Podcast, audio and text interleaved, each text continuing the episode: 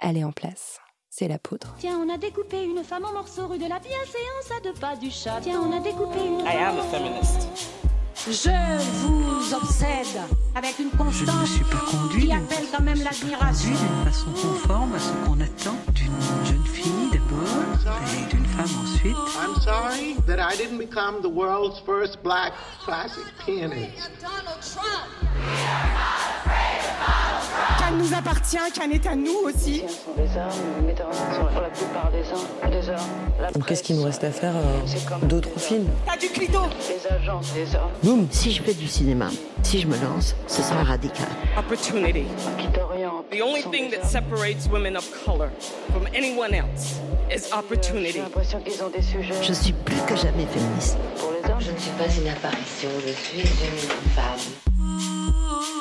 Bienvenue dans La Poudre, une conversation intime, profonde, avec des femmes actrices, réalisatrices, productrices, parce que les femmes du cinéma sont à la pointe de la révolution féministe que nous vivons aujourd'hui, parce que les représentations comptent, parce que dans l'art aussi, les femmes ont des plafonds de verre à briser.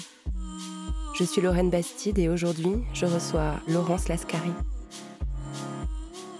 Bah, les gens qui sont invisibilisés sur les écrans, il y en a beaucoup. Des personnes qui sont pas blanches, c'est des personnes qui ont des origines sociales euh, modestes, c'est euh, des personnes qui sont perçues comme différentes. Il y en a énormément. Donc euh, beaucoup d'histoires à raconter. Moi, je veux faire de ça une opportunité, justement. Vous écoutez le cycle La Poudre aime le ciné. Laurence Lascari, vous êtes productrice de cinéma. Vous avez fondé en 2008 la société de production de l'autre côté du périph, qui est à l'origine d'une vingtaine de films, de merveilleux courts-métrages, documentaires télé et d'un long métrage, L'Ascension, un film que j'ai adoré avec Ahmed Silla et Alice Belaïdi, qui a réuni près de 2 millions de spectateurs et a été couvert de récompenses. Vous-même avez raflé dans votre carrière une pluie de médailles, notamment le prix Talent des Cités en 2008, le concours Créatrice d'avenir en 2015. Vous êtes aussi coprésidente du collectif 50-50 pour 2020, un collectif qui a, réussi à obtenir des engagements considérables pour faire vraiment bouger les lignes du pouvoir dans le cinéma. Vous faites partie des 82 femmes qui ont monté les marches du Festival de Cannes l'année dernière pour symboliser ce combat. Bref, vous faites partie de celles qui font bouger les choses et qui marquent l'histoire des femmes. Donc vraiment, merci pour ça. C'est long, mais je voulais vraiment vous introduire, Laurence. Euh, vous êtes productrice. C'est pas n'importe quel maillon de la chaîne du cinéma, le métier de productrice. D'ailleurs, vous le revendiquez souvent. Vous dites, je suis pas dans l'écriture, je suis pas dans la création, je suis productrice. Pourquoi c'est si bon de produire? Pourquoi vous aimez autant ça? Peut-être parce que euh, j'aime qu'on me raconte des histoires. Et quand j'étais petite, j'avais une grande sœur qui me racontait euh, ses lectures. euh, et c'est peut-être lié à ça. Et après, je trouve que c'est un, un métier génial puisqu'on est présent à toutes les étapes de la création, depuis l'écriture jusqu'à euh, la promotion, le marketing, la distribution. Et euh, finalement, on a, on a un rôle de facilitateur, d'organisateur qui me correspond bien. Voilà, c'est un peu un, un métier un peu magique. Voilà, faire, enfin, faire exister euh, euh, des projets qui au départ sont sur le papier. Mhm. Dans la, la magie, ça, ça, ça me renvoie au mot pouvoir. C'est un métier de pouvoir aussi. C'est Oui. un métier où on prend des décisions, où c'est nous qui décidons où va l'argent. euh. Bien ça, sûr. ça vous plaît aussi cet aspect-là? C'est pouvoir, je sais pas, la dimension éditoriale, oui, elle est très importante. Le fait d'avoir le choix, de, de choisir quelles histoires j'ai envie de voir porter sur les écrans. Ouais. Hmm. Alors, euh, dans la poudre, on essaye de comprendre comment se sont construites euh, les femmes qui font, euh, qui font la société actuelle. Donc, on va revenir un petit peu en arrière, si vous Mhm. voulez bien. Vous avez grandi à Bobigny. C'était comment de grandir à Bobigny?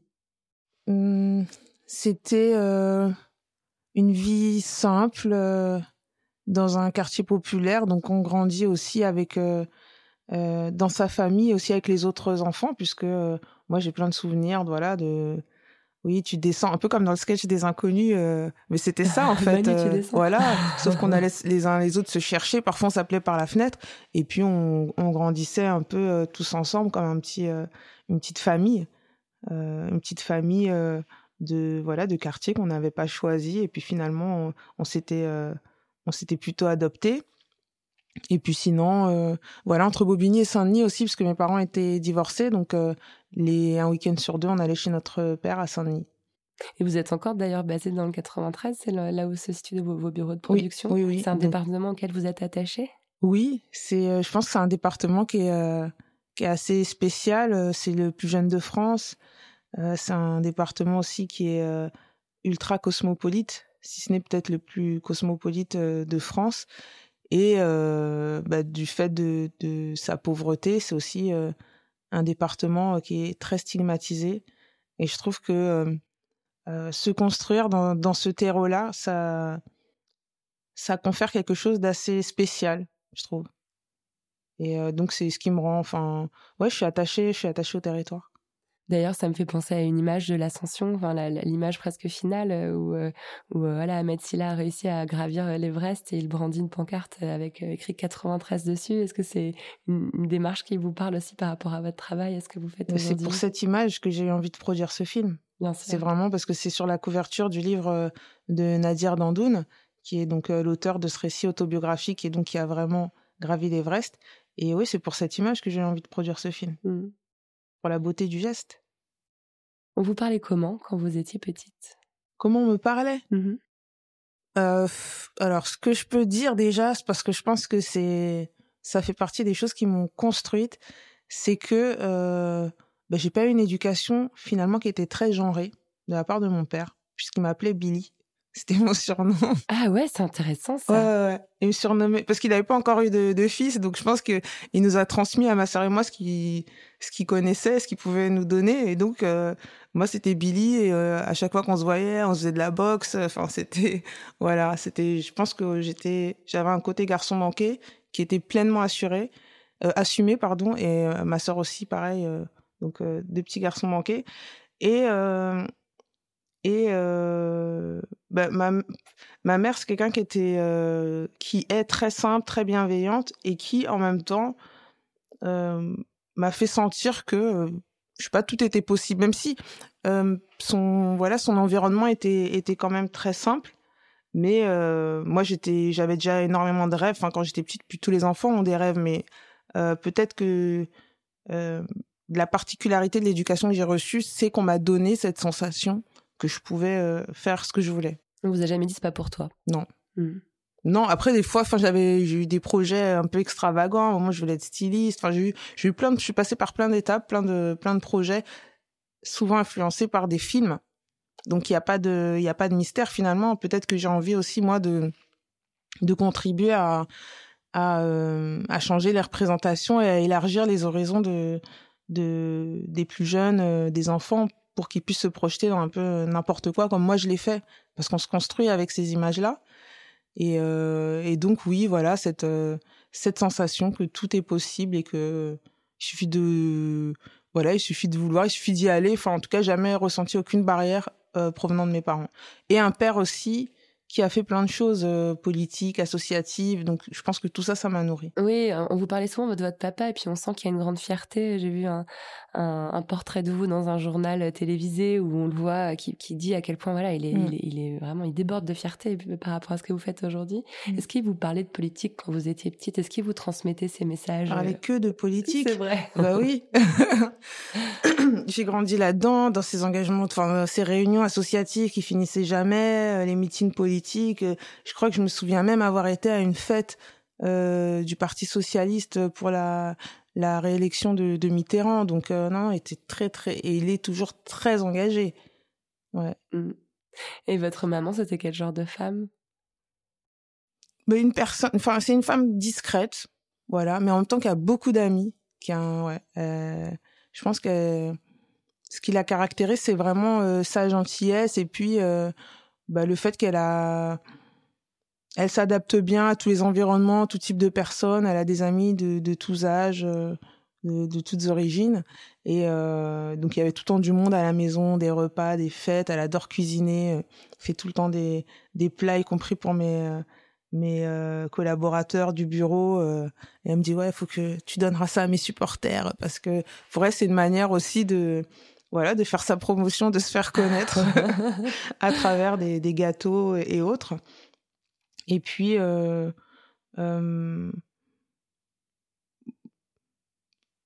beaucoup de, enfin, sais pas, beaucoup de mères protectrices, beaucoup d'amour et qui en même temps euh, nous a laissé nous épanouir parce que de, toute façon, elle avait pas trop le choix vu qu'elle travaillait. euh, Ouais, elle s'est aussi occupée voilà. de vous, euh, était- presque toute seule. Sans, Oui, vous oui. voyez votre père souvent, mais euh, Ouais. elle, était quand même en charge Oui, du foyer principalement. Donc, euh, ouais, elle nous a.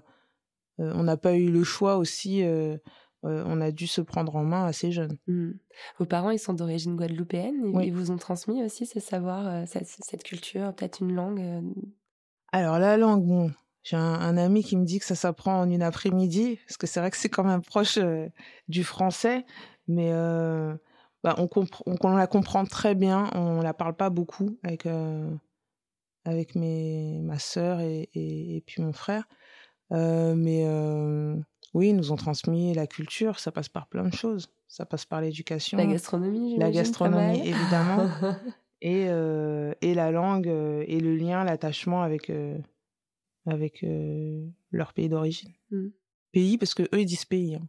Ah ouais, bah ouais. Ouais, Hmm. Votre papa très politique, j'imagine. Oui. ouais. ouais. Alors, vous avez parlé des, des images que vous voyez euh, quand vous étiez enfant. Euh, J'ai lu que vous aviez un, un club de location de DVD en bas de chez vous euh, quand vous étiez quand vous étiez jeune ou adolescente. Et j'aimerais vraiment juste rappeler parce qu'on a le même âge vous et moi, qu'il fut une époque où il y avait des distributeurs de films dans les rues. Et il y Mhm. avait quelque chose d'assez poétique dans cette démarche d'aller chercher euh, Ouais. son DVD euh, dans, dans le mur, quoi, en bas de Ouais, chez soi. Est-ce que vous vous rappelez des, des films qui vous ont marqué quand vous étiez adolescente? Alors, ado. Euh, il y a pas longtemps, je me souvenais du film Menace to Society euh, que j'ai vu euh, alors que j'avais 13 ans. Donc j'ai dû un peu tricher parce que c'était interdit au moins de 16 ans. Donc ça, ça fait partie des, des, des aventures, un peu comme dans, dans la boom finalement. J'ai ma propre, j'ai ma propre expérience de, de, de tricher pour paraître plus vieille. Étant ado. Alors un peu plus jeune, c'est Fame. Ah ouais. Ouais, d'Alan Parker, ce film m'a J'ai beaucoup marqué. J'ai ouais, ouais, je connais par cœur. Enfin, c'est un film que j'ai quand j'étais en, en primaire. Enfin, le mercredi, je restais tout le temps à la maison et donc je je l'ai vu, revu. euh, Je connaissais vraiment euh, vraiment par cœur. Euh, ensuite, euh, pff, étant ado, euh, bah, je consommais beaucoup de je consommais beaucoup de films en fait. J'allais énormément Un au peu cinéma. boulimique de, de, de Ouais. ciné, quoi. Ouais, ouais. Et puis c'était une des principales sorties culturelles avec euh, avec ma mère, c'était de nous emmener euh, au cinéma, donc on était assez euh, au fait de de ce qui sortait. Hmm. Est-ce que vous êtes devenue femme ou est-ce que vous êtes née femme? Alors, est-ce que je suis devenue femme? Déjà, Ouais. c'est ça la question Ouais. à se poser. Je sais pas. Je pense que je suis le pas sûr. processus est en cours. Ouais. C'est pas forcément un objectif en soi, hein, cela dit.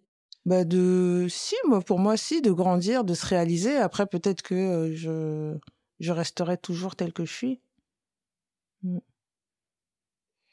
Quand on lit euh, votre formation, ce qui s'est passé par la suite, vous avez vraiment un parcours exemplaire, et je mets évidemment 10 000 guillemets toute cette expression qui est très très cliché. Euh, vous avez fait un master à la Sorbonne, vous avez travaillé un master à la Sorbonne avec l'INA, vous avez travaillé chez Studio Canal, chez Unifrance. Euh, vous avez un parcours qui est très ancré dans les dans les dans des puissantes institutions françaises qui qui ont vraiment une influence importante sur le milieu du cinéma. Je me demandais s'il y avait un rapport avec cette phrase que je vous ai entendu dire un jour. C'est important d'être dans les Hmm. Euh, je pense que tout ce, parcours-là, ça a été euh, une recherche aussi, comment arriver à faire ce que j'ai envie de faire dans la vie. Donc, un peu plus tôt, on parlait de, cette notion de pouvoir. Je pense que le, pouvoir, moi, que, que je recherche, c'est le pouvoir de maîtriser mon destin. Et donc, toutes ces expériences-là, ça a été aussi, ça a été des étapes j'en avais pas forcément, enfin, j'en avais pas conscience sur le moment, mais ça a été des étapes pour m'amener à ce que je fais aujourd'hui euh, au métier de productrice. Hmm. Vous aviez quand même, j'imagine, un, un, chemin un peu tracé en tête. Vous aviez une phase de détermination. Euh...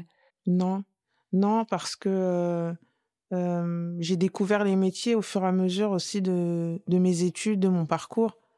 Euh, quand j'étais plus jeune, je pense que j'étais attirée par ce, par ce secteur, par ces métiers, mais je les connaissais pas. Et, euh, et c'est seulement quand j'ai fait ce, ce, master donc dans l'audiovisuel et le cinéma que j'ai découvert différents métiers qui me plaisaient. dont celui de, de la production. D'ailleurs, mon premier stage, c'était en production. Et puis ensuite, euh, bah, j'ai été là où les portes, euh, là où les portes s'ouvraient, en fait. C'est des belles portes qui sont ouvertes ah oui, devant bien sûr. vous. Hein. Mais c'est voilà, c'est le, enfin, c'est le hasard des opportunités, le fait de d'aller tenter sa chance aussi, et puis de, de se faire repérer comme ça. Mmh. Il y a eu des renoncements aussi au tout début. J'ai lu que vous aviez euh, voulu peut-être faire Sciences Po, une école de journalisme, une école de commerce, et que ce n'était pas forcément des possibilités qui étaient ouvertes. À, non, parce que euh, euh, peut-être que les, les fiches d'orientation sont mal faites, mais c'est vrai qu'elles étaient très dissuasives. Avec des, oui, beaucoup d'appelés, peu d'élus, si il faut un réseau, c'est compliqué de trouver du boulot, etc. Donc, j'ai préféré aller vers des choix qui me donnaient un peu plus euh, de garantie, de chance, parce qu'il n'y a, jamais vraiment de garantie. Encore aujourd'hui, quand on voit les chiffres euh, du chômage euh, des jeunes diplômés banlieusards, ben on se dit qu'il y a, il y a encore du boulot. Et, euh, et, donc, je, suis allée vers des, des, choses qui me semblaient plus à ma portée. Donc, un bac plus de euh, technique de commercialisation, mais en même temps, qui était, qui permettait aussi de poursuivre ses études. Donc, j'avais toujours cette, euh, cette conscience-là de me dire, euh, il faut que tu ailles, euh, tant que tu tiens, vas-y, continue, tant que t'en as pas marre d'étudier, vas-y. Enfin, je, je prenais quand même du plaisir à étudier, mais je le faisais aussi parce que c'était la manière d'avoir, bah, de pouvoir faire ce qu'on voulait, mmh. d'avoir plus de chance. Mmh. Et donc, moi, j'ai déroulé un peu rapidement euh, les étapes de votre, euh, de votre formation, mais donc vous travaillez bah, pour Unifrance, euh, donc qui est Unifrance, je sais pas si tout le monde connaît d'ailleurs, mais c'est un, un, organisme dont le but est de faire rayonner le cinéma français dans le monde, si je résume un oui, peu. c'est ça. Et vous partez à New York euh, travailler pour Unifrance. Est-ce que vous vous rappelez de la jeune femme que vous étiez à ce moment-là, des rêves que vous aviez alors? Euh, Oui, j'avais très très très envie d'avoir une expérience à New York parce que j'avais découvert cette ville à 21 ans et euh, j'étais repartie en me disant qu'un jour j'allais venir là pour travailler, pour avoir une expérience et euh, et euh, et c'était au moment où où ça se passait très bien chez Studio Canal où justement j'avais des, des, des perspectives qui qui commençaient à s'offrir à moi mais j'étais euh, animée par cette envie. Je, j'ai été omnibulée par ça, j'en parlais à tout le monde. C'était la production et New York. Et, euh, et donc j'ai commencé à envoyer des candidatures et puis finalement euh, ça a marché du côté d'Unifrance. Et euh, quand je suis arrivée là-bas, c'était un peu, c'était une énorme aventure puisque c'était une ville que je connaissais pas très bien, une langue que je maîtrisais pas. voilà, enfin je connaissais personne ou presque et, euh, et en même temps une grande curiosité, une, je sais pas, une grande aisance malgré tout, parce que c'est une ville qui est accueillante, les gens sont hyper accueillants. Euh, peut-être le fait d'avoir, euh, enfin à New York, il n'y a pas vraiment de vrais New-Yorkais. Finalement, ils viennent tous de quelque part. C'est clair. D'un autre État, d'un autre pays. Donc finalement, j'ai, c'était hyper rapide en très très peu de temps. J'ai rencontré beaucoup de gens. Euh, et puis j'ai commencé à, à m'ouvrir. Euh, je me suis même retrouvée à organiser des événements pour les professionnels du cinéma à New York, moi qui, qui étais là depuis six mois. Enfin, je pense que c'est tout ça qui m'a aussi euh, rendue très impatiente et qui m'a donné envie. Je me suis dit, après tout, euh, tu vas pas attendre dix ans pour créer ta société de production, puisque de toute façon, tu es dans une voie qui est pas celle de la production, donc tu vas devoir recommencer à zéro. Donc tant qu'à faire, fais-le maintenant. Tu vas apprendre et euh, puis voilà, on verra bien les réseaux, tu vas le construire euh, au fur et à mesure. Donc c'est vraiment cette expérience là qui m'a donné des ailes parce qu'il y avait aussi un je sais pas une sorte d'optimisme euh, américain où je croisais beaucoup de gens, enfin beaucoup de jeunes à qui on, fait confiance, à qui on donne des responsabilités. Donc je me suis perçue autrement en tant que jeune, en tant que jeune femme. Et euh, et puis ouais cette dimension, cette notion de, de, rêve américain qui est ancrée dans les gens. Quelles que soient les personnes que je croisais, elles avaient tout un, projet, quelque chose, et euh, beaucoup d'optimisme. Et quand j'ai commencé à dire que je voulais créer ma société, les gens disaient waouh, c'est génial et tout super. Euh, et ça a vraiment beaucoup contrasté parce que quand je suis arrivée à Paris, les gens me, me prenaient un peu pour une folle. Genre, pourquoi elle est partie de New York? Elle était au top. Pourquoi est-ce que et c'est pareil quand je, enfin ma mère quand je lui ai dit que je quittais Studio Canal pour partir, elle me dit mais ils voulaient pas te garder chez Canal+, euh, etc. Donc là, quand je suis rentrée en, euh, à Paris avec ce projet, bah, j'avais vraiment l'impression de, je sais pas, des gens projetaient sur moi un échec en fait. Mmh. Donc c'était assez, c'était assez intéressant. Heureusement, j'étais, j'étais blindée de tout cet optimisme et de toute cette énergie, toutes les ondes positives que j'avais reçues à New York. Et puis après, je pense que quand on se lance dans un projet de création d'entreprise, faut être, faut être déterminé, il faut être un peu inconscient aussi. Et et puis voilà, foncer, parce que si, si on ne croit pas en son projet, qui, va, qui y croira quoi. Mmh. Vous avez dit, c'est marrant que vous avez, ça a changé le regard que vous aviez sur vous-même, sur la jeune femme que vous étiez, d'être dans un environnement différent. Ça, ça, ça je trouve que c'est, enfin, il y en a peu des moments dans une vie où d'un seul coup, on a un miroir qui nous est tendu, où, où on se voit autre. C'est ça que ça vous a fait New York? Ouais, et puis c'est l'opportunité. Je trouve que c'est l'opportunité quand on part, quand on quitte euh, ce qu'on a toujours connu, c'est l'opportunité de se réinventer aussi. C'est vrai, ouais. Et, euh, et donc, euh, on, est, on est aussi libéré d'une partie des, des étiquettes qu'on nous colle. Ouais. Qu'on nous colle ici. Donc là-bas, c'est beaucoup. Enfin, les choses sont plus simples. Je suis française, point. Ouais. Contre versus en France, et d'où, étudiant d'où, etc. Ouais. Ouais. ouais. Donc vous, vous avez créé une boîte, euh, donc vous aviez 27 ans hein, à l'époque. C'est quand même extrêmement audacieux. Vous l'avez dit, il faut être un peu inconsciente pour avoir vécu une expérience similaire a pas très longtemps. je, confirme. euh, moi, ce que j'aime bien dans votre dans votre discours, dans vos interviews, c'est que vous dites souvent. Euh, ouais, c'est hyper compliqué quand on n'a pas de moyens, quand on n'a pas de réseau, mais c'est pas grave. Je vous ai entendu plusieurs fois dire cette expression, c'est pas grave. On trouve des solutions c'est étonnant de dire les choses comme ça, de jamais être dans le, le ressentiment ou de d'être dans la révolte de les moyens sont pas donnés aux jeunes entrepreneurs qui n'ont pas de réseau, pas de moyens. Vous êtes là, genre, c'est pas grave, on trouve des solutions. C'est votre mmh. philosophie de vie? Oui, alors peut-être parce que j'ai l'impression aussi que avec ce que je fais, je peux aussi changer les choses, faire en sorte que demain, ça soit un peu moins difficile euh, quand on a euh, voilà un, certain nombre de barrières qui euh, qui s'accumulent sur son chemin. Donc faire en sorte voilà de d'essayer de réduire ces inégalités là. Donc je sens que je, suis en capacité aussi de faire bouger les choses. Et ça, ça libère et ça libère aussi de beaucoup de frustration, beaucoup de colère. Parce que la colère dont vous parlez, moi je l'ai eue. Je suis quelqu'un, j'étais très en colère. Et peut-être que je le suis encore d'ailleurs. je sais pas. Enfin, je pense que oui. et et puis, après, sur la difficulté, il y a un, truc qui s'appelle le jugad, qui vient d'Inde. C'est cette notion de faire avec les moyens à notre disposition et puis de voilà contourner un peu cette, cette précarité pour arriver à faire des grandes choses. C'est voilà comment, en fait, dans des, je sais pas, un pays pauvre, ben, un ingénieur va construire un frigo avec des, des objets euh, recyclé qu'il aura trouvé par exemple. Donc c'est un peu ça l'idée de faire avec. Voilà les voilà les cartes que j'ai en main. Eh bien avec ce jeu là, je vais arriver à destination.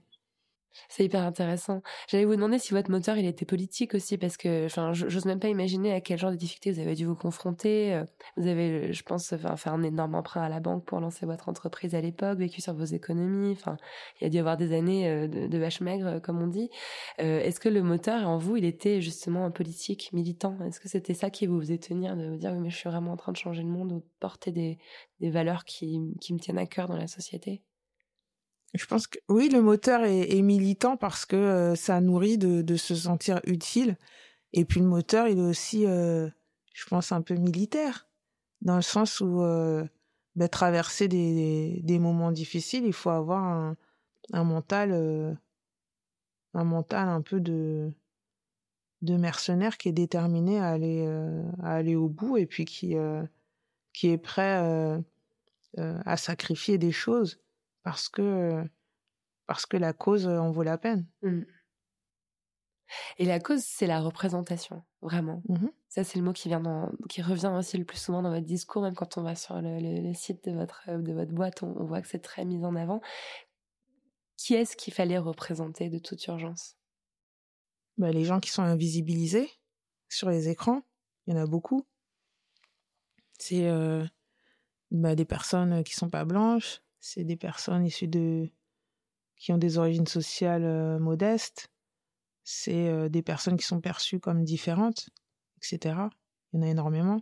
Donc beaucoup d'histoires à raconter. Moi, je veux faire de ça une opportunité justement, parce que le public est prêt. Il y a une étude qui est sortie là, je crois que c'est hier, qui dit que le public attend aussi à la télévision plus de diversité.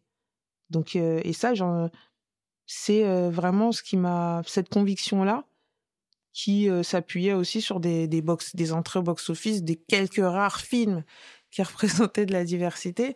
Et c'est de se dire, bah voilà, vous voulez pas le faire, mais moi je vais le faire. Et c'est ce qui donne du sens à la création de cette entreprise. Mmh. Euh, par votre énergie et votre faculté à, à, à, faire bouger les institutions autour d'un projet euh, très engagé, vous m'évoquez euh, la réalisatrice américaine Ava DuVernay. Vous me faites vraiment penser à elle. Ah bah, c'est plus qu'un compliment, merci. bah, vous êtes, enfin, déjà vous êtes l'une des très rares femmes noires à avoir du pouvoir et de la puissance dans le cinéma français, et elle est une des très rares femmes noires à avoir de la puissance dans le cinéma américain. Elle en a énormément. Et dans son discours aux Oscars, elle a dit cette phrase "It's all about who gets to tell the story."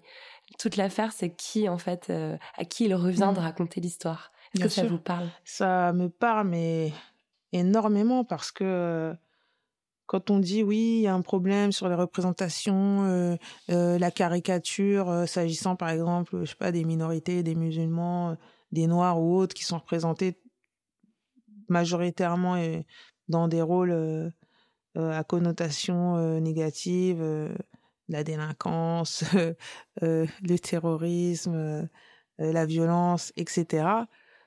quand on dénonce ces caricatures, ces clichés, des personnes vont répondre en disant oui, mais bon, faut laisser les auteurs s'exprimer, faut pas brider leur imaginaire. Il s'agit pas de brider les imaginaires.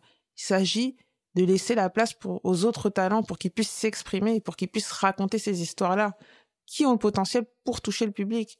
Parce que euh, euh, bah, ça devient, enfin, l'attente est vraiment extrêmement forte pour des, des, des récits en phase avec la société. Mm. La demande, c'est ni plus ni moins que ça. Alors, euh, le cinéma, c'est un sport de, c'est un sport de, de riches, un sport de privilégiés. Quand on n'a pas, euh, quand on n'a pas le, le bagage au départ, bah, ça va être compliqué de faire les, les études, d'aller d'intégrer les écoles de cinéma où soit on a le bagage, soit on a les moyens. Et quand on a ni l'un ni l'autre, bah, le parcours est un peu plus sinueux, délicat. Mm. Et je dis pas que c'est impossible, encore une fois, parce que moi je, je suis là, donc euh, je suis là aussi pour témoigner que voilà, il y a des manières de contourner les barrières, mais les barrières, enfin à un moment donné, moi j'ai pas, je, comment dire, euh, j'ai pas envie de penser ou de me considérer comme euh, comme une personne, euh, une Wonder Woman ou autre. Donc tout un chacun doit être capable de de pouvoir exprimer son potentiel. Mmh. Mais ce qu'elle me raconte, cette phrase, c'est aussi quelque chose que je pense qui est un peu difficile à faire comprendre aux gens. C'est-à-dire, moi, par exemple, en tant que, journaliste, je sais que plus il y aura de rédactrices en chef dans les journaux, plus il y aura de femmes au poste de pouvoir, plus on traitera, enfin, mieux on traitera les questions de genre euh, dans les, colonnes des journaux. C'est-à-dire que les, décideurs ont une influence directe sur le contenu. Et c'est très compliqué de faire comprendre en France que, euh, voilà, il faut aussi que les décideurs, les personnes de pouvoir soient des personnes concernées, soit, euh, des femmes, soit des personnes racisées pour que ces récits émergent. On peut pas, on peut pas se contenter de, changer les, histoires. Aussi changer les, faiseurs. Je sais pas si vous me suivez euh, sur cette Je vous suis complètement.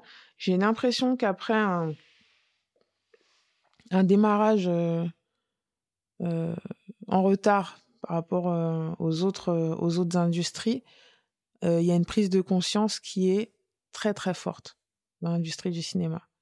Quand je dis démarrage, c'est que il y, a, y, a, y, a, toujours eu du militantisme. Hein. Je dis pas que que tout a commencé avec le collectif 50-50. Je sais pas ce que je suis en train de dire, mais euh, là, j'ai vraiment l'impression d'une comment dire d'une généralisation de la pensée féministe. C'est-à-dire que ça devient de plus en plus compliqué d'être euh, euh en porte-à-faux de, de ces revendications d'égalité. Enfin, moi, quand quelqu'un me dit oui, mais moi, je suis, quand des, c'est souvent des femmes d'ailleurs, ils me disent oui, mais moi, je suis pas féministe. Euh, elles ont une perception négative de, de ce mot. Et euh, je ramène tout le temps la discussion à l'égalité salariale. Et là, ça met, tout, le monde d'accord. Exactement. ah oui, non, oui, par contre, oui, l'égalité salariale, ça, oui. Bon bah voilà, bah donc, tu es féministe. C'est la manifestation la, plus, la plus claire de quelque chose qui est ancré très, mmh. très profondément. Mais on a intériorisé, enfin, des femmes ont intériorisé ces discriminations et le fait qu'il faut pas se plaindre, qu'il faut euh, être meilleure que les autres et puis euh, enfin elles ont des fois je suis assez euh, surprise par la manière dont certaines femmes ont intériorisé ça et c'est ouais, c'est surprenant. Ouais, ouais, ouais. Mais ça bouge, ça bouge. Oui, ça bouge. Et puis il y a plein de gens de bonne volonté, y compris des hommes. Bah, c'est ce que j'allais dire. Plus en plus d'hommes. C'est ça qui a été dingue dans le collectif 50-50 2020. Je trouve que la grande intelligence que vous avez eue, c'est aussi d'aller chercher euh, des, euh, enfin de faire vraiment ce qu'on appelle du lobbying euh, au sens le plus le plus premier du mot, c'est-à-dire d'aller convaincre des hommes de pouvoir, notamment je pense à Thierry Frémaux mm. et tous les présidents de festivals de cinéma qui sont engagés formellement à, répondre à vos attentes en termes de représentation, d'égalité. C'est très fort d'avoir Mmh. D'ailleurs, c'est à partir du moment où ces, où ces prises de parole d'hommes ont, eu lieu que le, que le projecteur s'est braqué sur le collectif et qu'on a commencé à en parler dans les gros titres. Je sais pas si vous avez cette impression-là, mais... Oui, après, enfin, c'est vrai que ce qu'on a fait à Cannes, ça a vraiment été, euh, ça a été très fort et avec un, impact énorme. Et euh, ça a vraiment lancé le, le, mouvement pour le collectif. Et puis, euh, le fait d'avoir des hommes alliés, c'est sûr que quand un homme euh, tient un, discours tel que euh, Jacques Audiard euh, au Festival de Venise, bah, l'impact est décuplé. C'est immense. Donc on peut faire avec eux. Mmh, bien sûr. Et parmi les jeunes générations, enfin, je, moi, je, je connais énormément de jeunes hommes qui ont la vingtaine, voilà, entre 20 et 25 ans, qui sont ultra mobilisés sur ces sujets-là. Et à chaque fois qu'il me relance, moi alors, c'est quand le prochain truc? Moi j'aimerais être là, moi je vous soutiens. Et une fois, j'avais vu aussi un, dans un jury de, fin d'études d'une école de cinéma, un jeune homme qui avait pris que des chefs de poste femmes, y compris sur des postes plus masculins comme électro ou machinaux, qui sont historiquement des, des métiers plus masculins. Et, et en fait, pour lui, c'était pas un sujet. Et c'est le, le, directeur de l'école qui lui dit Ah, mais j'ai vu que vous avez pris beaucoup de femmes, comment ça se fait? Et puis là, il, donc euh, il verbalise son, ce qu'il ressentait en disant voilà, qu'il a pris, euh, qu'il a pris les meilleurs et que. Euh, il trouvait que c'était intéressant. Enfin, il s'en est rendu compte après coup, en fait, qu'il était entouré de femmes. Et, et pour lui, c'était une expérience enrichissante. Donc, j'ai l'impression vraiment que euh, en tout cas, on peut compter sur la génération qui arrive euh, pour faire changer les choses. On espère carrément. que j'aime bien dans votre dans votre approche de votre travail, c'est que vous avez toujours créé vos propres outils. Euh, quand vous parliez de cet ingénieur indien qui peut fabriquer un frigo avec euh, trois bouts de ficelle, j'ai l'impression que vous avez aussi un peu fait ça très vite dans votre carrière. Par exemple, euh, vous avez créé un outil très technique qui est la journée des jeunes producteurs indépendants en 2011, en vraiment pour répondre aux problèmes. Voilà, on se connaît pas, faut qu'on se rencontre, faut qu'on s'entraide, faut qu'on se donne, qu'on crée notre réseau qu'on n'a pas au départ et, ça fonctionne encore. cette journée, elle, elle existe sept ans plus tard. Et euh, il y a aussi une création euh, d'outils créatifs comme le projet Dans mon hall, qui est la même chose, quelque chose que vous avez aussi pensé, bricolé. On va mettre des réalisateurs dans des quartiers populaires qui connaissent pas en immersion et on va produire du contenu.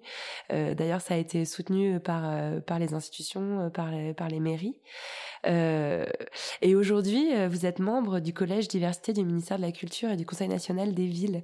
Et je me demande quelle, quelle contradiction il peut y avoir entre ce côté très débrouille, un peu guérilla euh, que vous avez mis en place au début de votre carrière et ce rôle peut-être plus formel, plus institutionnel que vous pouvez revêtir aujourd'hui? Ben, J'ai un peu un principe qui est que euh, euh, si on, me demande mon avis, si on m'offre une opportunité de pouvoir être actrice du changement, eh ben, je suis obligée d'accepter cette opportunité-là. Donc, quand on m'a sollicité pour euh, faire partie de ces commissions, euh, j'ai euh, j'ai accepté parce que ça se refuse pas. On peut pas d'un côté décliner de contribuer à, à, ce type de commission et puis à côté de ça se plaindre en disant oui mais ça va pas etc.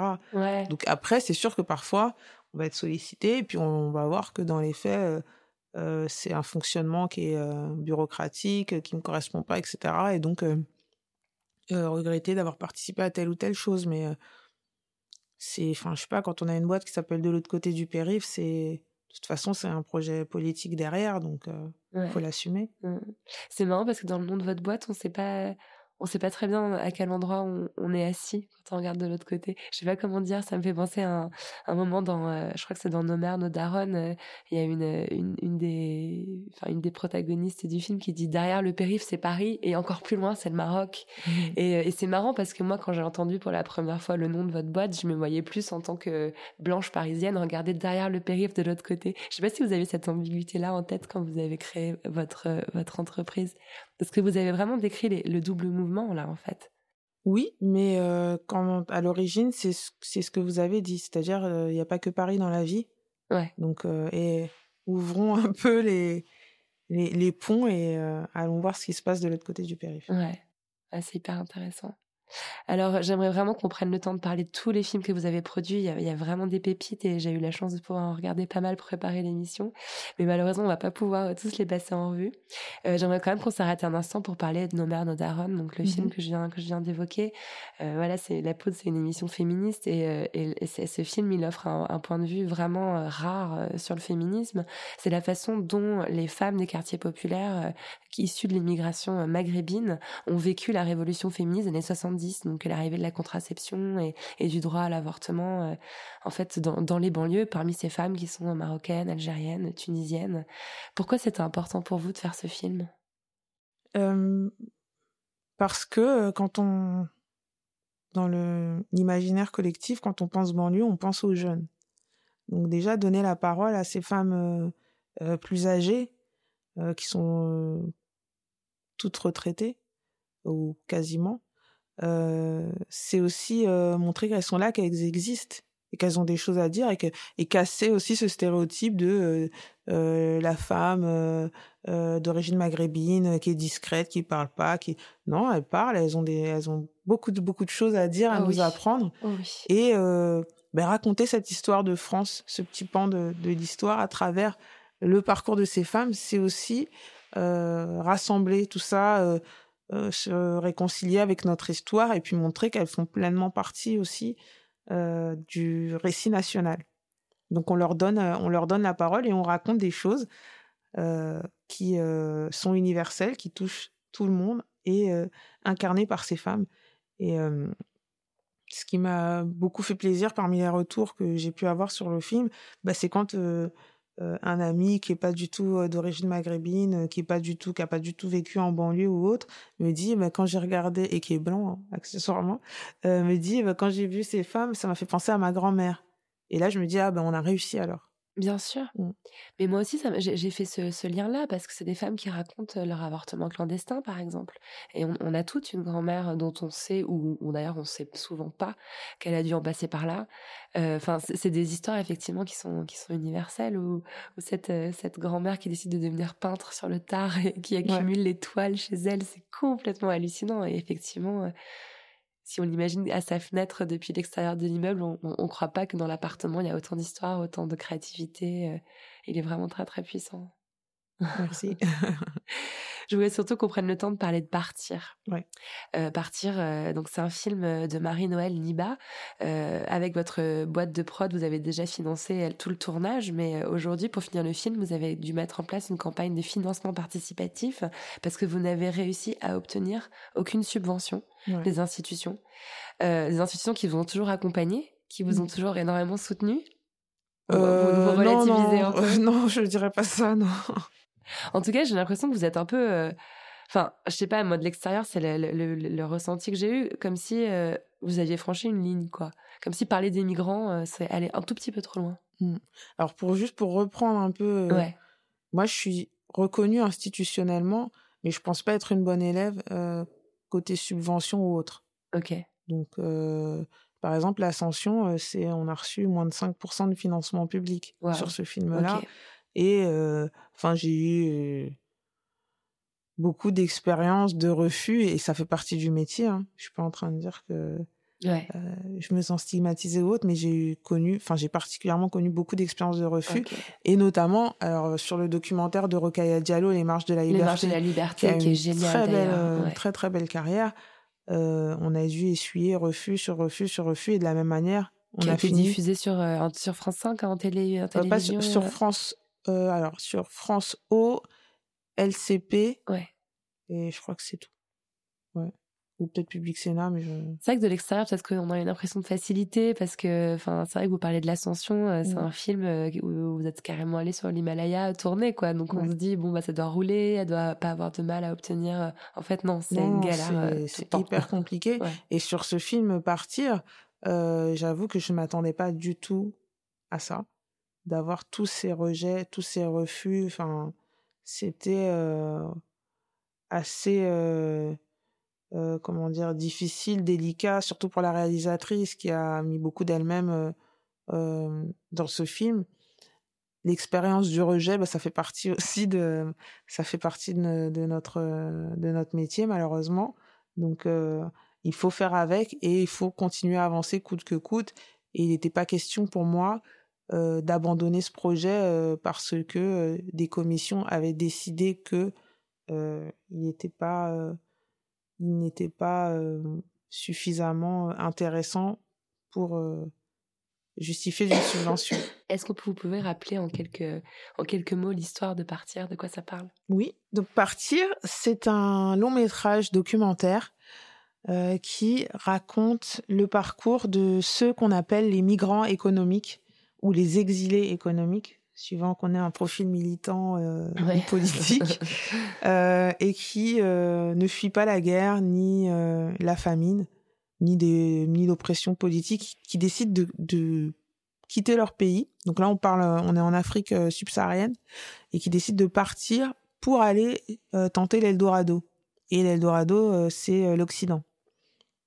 Et en fait, le, le point de départ du film, c'est un, un jeune homme qui, euh, donc, qui a traversé euh, euh, l'Afrique depuis le Cameroun, qui est passé par euh, le Sahara, enfin la Libye, qui a vécu beaucoup de traumatismes, qui a perdu des amis durant son périple. et, qui a été vraiment atteint et traumatisé à son arrivée en, France. Et, ce, ce protagoniste-là, il s'appelle Guy Roméo. Il est venu en France parce qu'il voulait être une star du rap.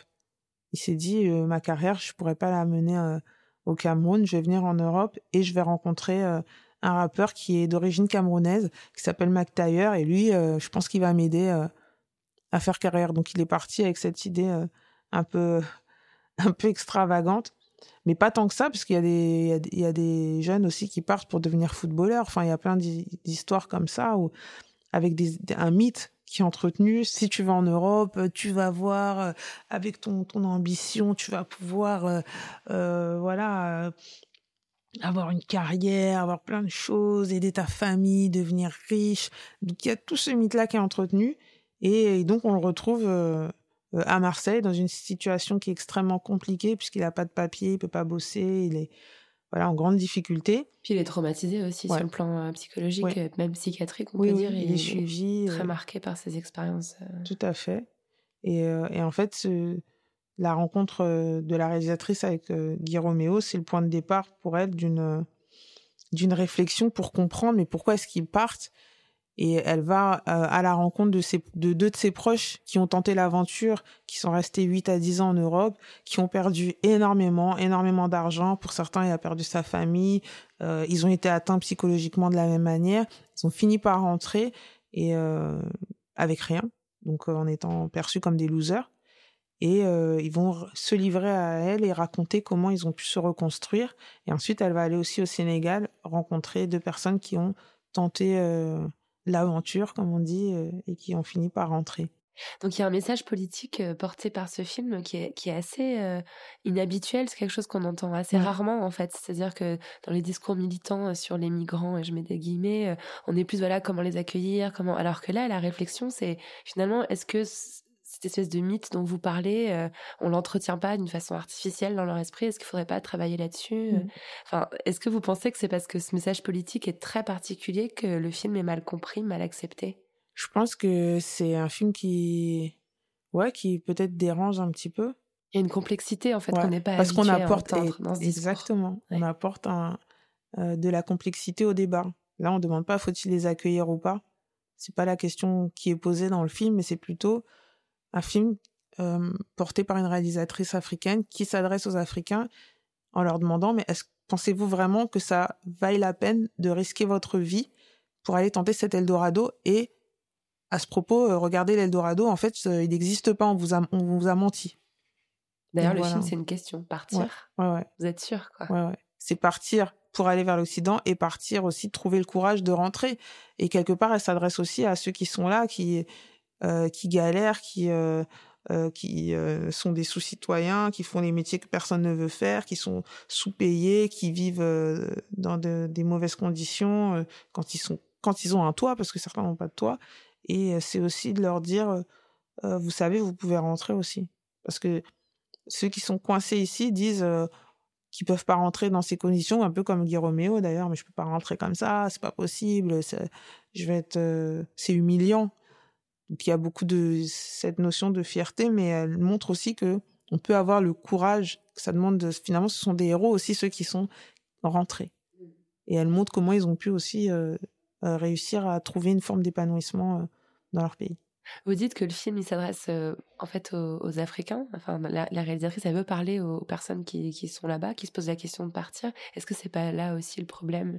Est-ce que euh, est-ce qu'on préférerait pas subventionner un film qui va expliquer euh, aux Européens, aux Français, euh, ce que font ces pauvres gens quand ils traversent le- la, la mer Enfin, je, je, je sais pas. Je j'essaie de je, je vois que dans ce film que j'ai eu la chance de, de, de pouvoir voir, euh, il y a un point de vue qui est complètement inédit et nouveau.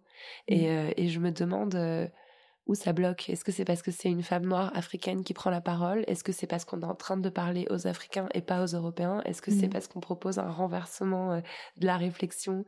Euh, Mais enfin, en tout cas, sur la, le, le, le, versant euh, euh, occidental de, de, la distribution du film euh, ou du public, de la perception, peut-être que ça peut, ça aurait été peut-être plus simple si soit le réalisateur avait été occidental ou si un des personnages avait été euh, occidental, parce qu'il y a cette idée reçue que euh, un public euh, blanc doit pouvoir s'identifier à un personnage qui lui ressemble. Et là, peut-être que le positionnement du film fait que certaines personnes vont avoir du mal. Mais après, on en est encore au tout début de nos, tractations, donc je reste quand même optimiste parce que je, je crois au film et en, en sa, ses qualités euh, artistiques. Donc je pense qu'on peut, on a de quoi convaincre. Mais c'est vrai que euh, pour la personne qui va le recevoir, c'est un film en français euh, qui est, euh, comment dire, qui est bien produit, donc un peu, euh, c'est un peu, il rentre pas dans les codes de ce qu'on appellerait un film africain. ah, voilà ce que j'essaie de il est dire. complètement unique. Il y a des, il y a des passages en animation, il y a des silhouettes dessinées. Enfin, c'est aussi une approche artistique qui est vraiment euh, hyper. euh, Et ça, c'est, il y a pas de, peut-être qu'il n'y a pas de référentiel pour un film comme ça, mais je pense que le, le, le fait que le, le point de vue soit celui d'une réalisatrice africaine qui se met en scène dans le film, et ça, par, autant euh, euh, on va adorer euh, si c'est, je sais pas, Agnès Varda ou autre qui se met en scène dans son film, autant bah là, ça peut peut-être être perçu autrement. Elle s'appelle Marie-Noël Niba. Je pense qu'il faut qu'on retienne son nom parce qu'elle a clairement, clairement un talent, un talent énorme. Mais merci pour elle. Euh, alors donc, bah, je je sais pas euh, quel où en sera le film au moment euh, où cette émission sera diffusée, mais en tout cas voilà, si la campagne de financement est encore en cours, j'invite vraiment tous les gens qui écoutent l'émission à, à contribuer. Ce sera fini. Elle est terminée, mais Vous avez euh, atteint l'objectif, mais elle est encore en ligne, non? Euh, bah, elle restera en ligne. En fait, il, il laisse, Kiss Kiss Bank Bank laisse les campagnes en ligne. Parce mais en si revanche, vous dépassez, c'est encore plus cool, non? Oui, mais c'est clos. Mais en revanche, Ah, euh, on est toujours à la recherche de sponsors, partenaires. Donc. Ça, pour le coup, c'est ok. toujours et carrément On d'actualité. va passer des coups de fil, faites des tweets, euh, j'en sais rien, aider partir à, à voir Parler le jour. D'ailleurs, ce que j'adore, c'est que dans la vidéo euh, du, du crowdfunding, euh, vous dites ce film verra le jour. Et vous dites ça, mais avec un regard face caméra qui est tellement déterminé. Et ça m'a fait penser à, une interview que j'ai vue de Nadir Dandoun, donc qui a écrit Un tocard sur le toit du monde, qui est donc le livre dont a été adapté à l'Ascension. Et dit, il dit de vous, elle a eu cette assurance qui m'a convaincue. Est-ce que c'est ça aussi le secret d'être une bonne productrice, c'est-à-dire de jamais douter en fait, ou de pas le montrer en tout cas? Faut pouvoir convaincre et il faut pouvoir croire en quelque chose qui euh, n'existe pas puisque c'est c'est notre euh, justement c'est notre conviction qui va permettre à ce projet d'exister. Donc euh, oui il faut être déterminé. C'est votre conviction qui fait qui fait exister le projet. C'est mmh. c'est génial de voir les choses comme ça J'aimerais qu'on prenne quelques petites minutes pour parler de La Reine de l'évasion. Mmh euh, c'est le seul film que vous ayez écrit, enfin coécrit avec euh, Aurélie Cardin. Euh, ça parle d'une d'une grand-mère guadeloupéenne qui est incarnée par Laure Moutoussamy, qui est magnifique d'ailleurs dans ce film, qui, qui cherche à s'évader de sa maison de retraite pour retourner en Guadeloupe. Pourquoi vous avez voulu écrire ce film? C'est votre seule expérience artistique que je mets des guillemets autour. Ben, ça sera peut-être l'unique d'ailleurs, parce que c'est euh, un, un, film qui, euh, comme vous vous en doutez un peu, c'est ça part d'une histoire personnelle, euh, puisque euh, ma grand-mère a terminé sa vie euh, en banlieue parisienne. elle était atteinte de la maladie d'Alzheimer, et c'est vrai que donc elle a d'abord vécu avec ma mère, puis dans un, un EHPAD. Et c'est vrai que elle était animée par cette envie de rentrer chez elle. Et donc, elle demandait régulièrement, bon alors, euh, quand est-ce que je rentre? Elle essayait de plusieurs manières, un coup une manière douce, un coup euh, énervée en disant, ouais, de toute façon, moi, je rentre chez moi, c'est bon. Euh. Enfin, elle, est, elle était ce qui l'a, comment dire, ce qui l'animait, ce qui l'a, peut-être ce qui l'aidait à tenir, c'était la perspective de rentrer chez elle. Et puis, de toute façon, tout ça, c'était, c'était temporaire. Et euh, ça m'a donné envie de, ça m'a donné envie de la raconter euh, parce que j'ai passé beaucoup de temps avec elle, euh, forcément. Et j'avais envie de lui rendre hommage à travers cette histoire et et puis bah, de le faire de de manière avec le sourire, avec enfin reflet, de rendre hommage à sa à sa personnalité et montrer aussi que bah, la la maladie d'Alzheimer, c'est vrai qu'enfin en fin de, maladie, c'est extrêmement compliqué. Mais j'avais quand même envie de donner un message d'espoir euh, aux proches en disant voilà tant qu'il y a tant qu'il y a de la vie, il y a la personne. Euh, c'est vrai que c'est compliqué, mais euh, voilà, on on doit pas leur enlever leur humanité pour autant. C'est un, très beau film qui est extrêmement touchant. Merci. Vous avez été décoré récemment de l'insigne de chevalier de l'Ordre national du mérite par euh, la ministre de la Culture, qui était alors Françoise Nissen. Et dans votre discours, vous commencez euh, en rappelant qu'en tant que femme noire issue d'un quartier populaire et gauchère, vous êtes bien souvent sentie seule dans les soirées euh, mondaines du cinéma au début de votre carrière. Est-ce qu'aujourd'hui vous vous sentez moins seule? Oui, je me sens carrément moins seule. D'ailleurs, j'étais euh, donc on a reçu un prix avec le, le collectif 50-50, euh, euh, le trophée de la personnalité de l'année du film français. Et c'est vrai que avec le recul, je me disais ah ouais quand même, tu connaissais beaucoup de gens dans cette soirée. et je me suis replongée. Et je me disais il y a à peine 5-6 ans, tu aurais, tu aurais connu peut-être une ou deux personnes éventuellement. Donc le travail voilà porte ses fruits et et le réseau se construit. Et vous êtes encore assez assez seul exemple de voilà de ce que vous représentez. Ça oui, ça oui, et j'en ai conscience et et c'est pour ça que je m'active parce que c'est pas normal. Rien lâcher. Mmh. J'ai une question bizarre à vous poser, pardon, mais je suis obligée. Comment vous entendez-vous avec votre utérus, Laurence Lascari? Mmh, Plutôt bien je sais pas plutôt bien voilà je vais pas faire euh, vous donner mes états enfin mon bilan de santé mais j'ai l'impression que ça va plutôt bien ça va plutôt bien pas d'obsession de ce côté-là euh, pas d'injonction euh, pas de ah, j'avais pas très bien compris la question. Ah, on peut la comprendre comme on veut. Moi, c'est Moi, je l'avais. Je l'avais, je l'avais comprise au sens, voilà, médical du terme. Donc je. Mais c'est important aussi, hein. Ça peut, ça peut. Et donc, bah, comment je me sens avec mon utérus? Bah, écoutez, c'est, on va dire qu'il est temps de, il est temps de se poser la question. Puisque l'heure tourne. Vous n'avez pas eu le temps jusqu'à maintenant?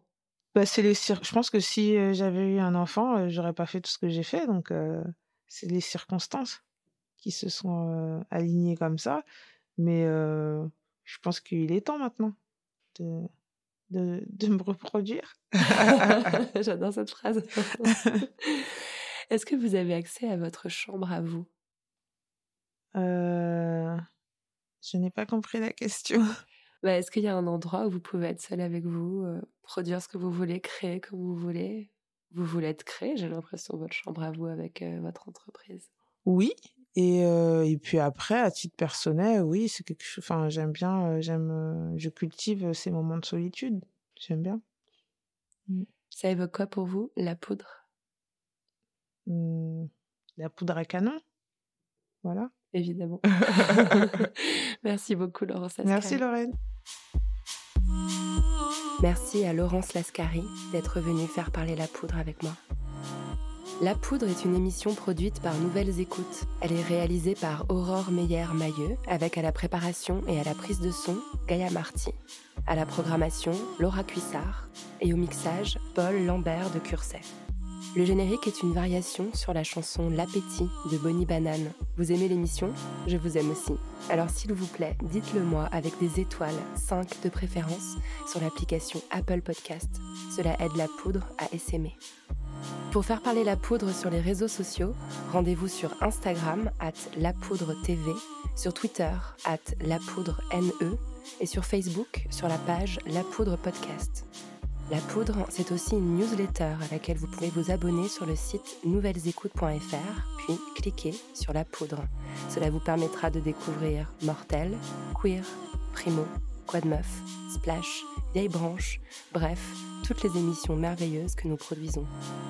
Vous l'avez sûrement remarqué, La Poudre aime les livres. Si vous aussi, rendez-vous sur le site La Poudre Lit, où nous recommandons toutes les deux semaines des ouvrages pour aller plus loin après l'écoute des épisodes. À très vite et continuez de faire parler la poudre. Cet épisode de La Poudre a été enregistré à l'hôtel de Berry dans le 8e à Paris. J'aime leurs chambres spacieuses et lumineuses aux murs couverts d'œuvres d'art inspirantes. Et ce calme. Si vous l'entendiez, vous n'auriez comme moi jamais envie de quitter l'atmosphère apaisante de ce lieu. Merci à l'hôtel de Berry d'offrir cet écrin à la poudre.